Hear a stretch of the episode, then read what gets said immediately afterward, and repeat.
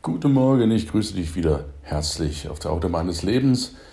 Anknüpfend an die Frage von letzter Woche, welche Lebensbereiche denn am wichtigsten sind, hat mich eine Frage ereilt, wie man denn am besten anfängt, sich in den Bereichen Finanzen und Beziehungen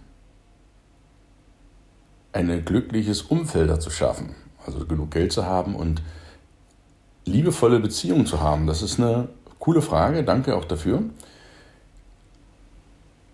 Der erste Schritt ist immer du selbst. Blick in den Spiegel, damit fängt alles an. Du musst dir als allerersten Schritt, und das ist wirklich, meine ich, du musst, ich bin sonst kein Freund von müssen, wenn der Gunnar etwas muss, dann sträuben sich schon die Haare zu Berge, weil ich das ungern mache, etwas, wenn ich etwas muss. Ich mache alles freiwillig, weil ich die Wahl habe und das gefällt mir viel, viel besser. Aber du musst die Eigenverantwortung übernehmen. Das ist das, der allererste Schritt, damit du in puncto Finanzen und Beziehung ein glückliches Leben führen kannst und die beiden wesentlichen Bereiche in Einklang bekommst oder für dein Leben organisieren kannst.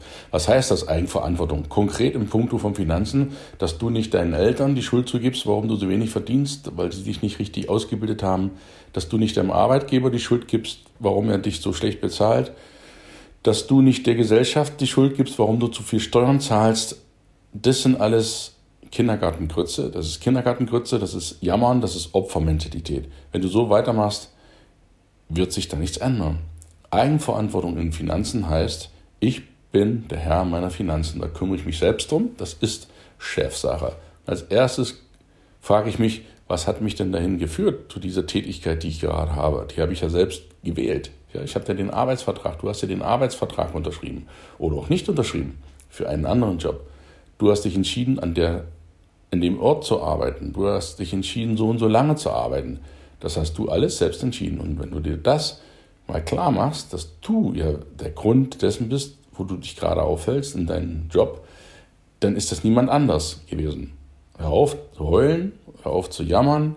Die Eigenverantwortung ist das Wichtige indem du sagst, ich bin für meinen Job verantwortlich und letztlich für meine Finanzen. Wer hat denn so viel ausgegeben? Wer hat denn immer zu viel gegessen, sich zu viel gegönnt und immer mehr ausgegeben, als er hatte? Das warst auch letztlich du. Das sind jetzt keine Vorwürfe, ich will dir das nur klar machen auf die Frage, wie fange ich an? Indem du als allerersten Schritt sagst, ich kann es ändern, das ist der erste Schritt, Übernahme von Eigenverantwortung. Der zweite Schritt ist, dass du dir einen Status quo machst. Wo stehst du denn überhaupt? Was kriegst du denn alles rein in, im Monat an Geld? Was kommen dann alles für Einnahmen rein? Und der zweite Schritt, wie lauten denn deine Ausgaben im gleichen Monat? Und dann machst du das mal so über ein paar Monate und führst mal Buch. Ja, richtig jeden Cent, jeden Euro, den du ausgibst, aufschreiben. Das musst du nicht dein Leben lang machen, aber in der erst, erster Schritt, mach das erstmal eine Zeit lang. Und dann wirst du sehen, Monat für Monat, der wird nicht immer gleich sein, aber so kriegst du so ein gutes Gefühl, wie viel kommt denn rein in einen Monat und wie viel geht denn raus in einem Monat. Und dann sollte die Differenz aus was reingeht minus was rausgeht positiv sein. Wenn die positiv ist, ist erstmal alles gut. Wenn die negativ ist, dann ist das erstmal eine fachliche Feststellung. Vielleicht erkennst du dann schon, aha, okay, stimmt. So klar war das dir vielleicht noch gar nicht bewusst.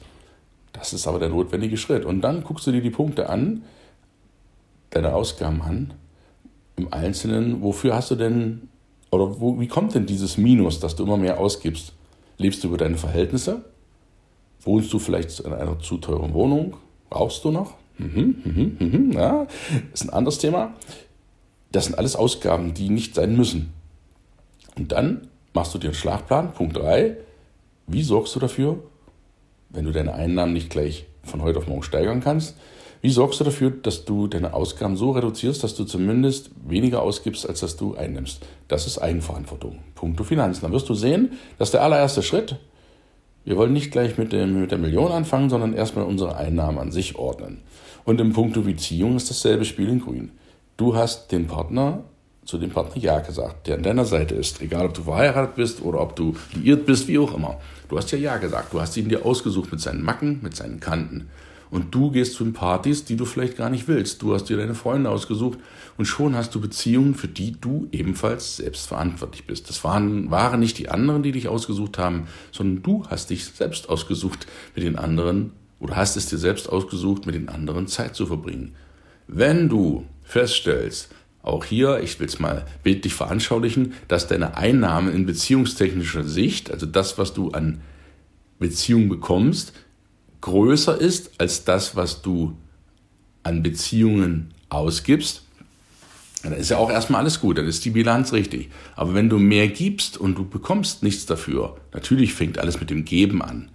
Du musst, wenn du ein liebevoller Partner sein willst, sei erstmal ein liebevoller Partner und geh in Vorkasse. Aber wenn du permanent in einer Partnerschaft nur gibst, gibst, gibst und strengst dich an Jahr für Jahr und es kommt nichts zurück, dann ist deine Bilanz, auch in beziehungstechnischer Hinsicht, ist dein Saldo negativ. Dann solltest du auch hier nicht kritisch fragen, was führt denn zu meinem Minus auf dem Beziehungskonto? Und die größten Punkte auch hier herausfischen und zu ändern, dass du immer eine positive ausgeglichene oder etwas mehr Einnahmen in beziehungstechnischer Hinsicht erfährst als Ausgaben.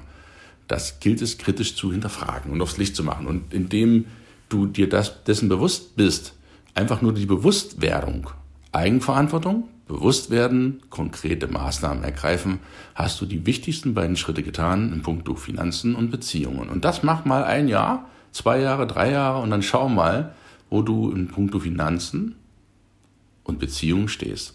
Und wenn dich das noch mehr interessiert, ich bin kein Beziehungsprofi, deswegen unterrichte ich das auch nicht im Coaching, nur die wesentlichen Sachen, aber mich spezialisiert es viel mehr in Richtung MRT, das hatte ich dir schon mal erwähnt, Geld, Resilienz und Zeitmanagement, das ist mein Steckenpferd. Und lass dich überraschen, die Akademie wird in Kürze dann auch fertig sein.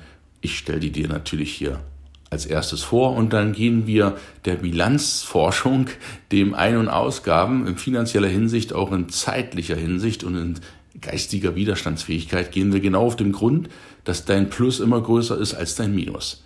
Versprochen. Also, wenn dich das interessiert, bleib dran, abonniere den Podcast, leite ihn gern weiter, dann informiere ich dich, wenn es in Kürze soweit ist. Ansonsten einen schönen Mittwoch, bis nächste Woche.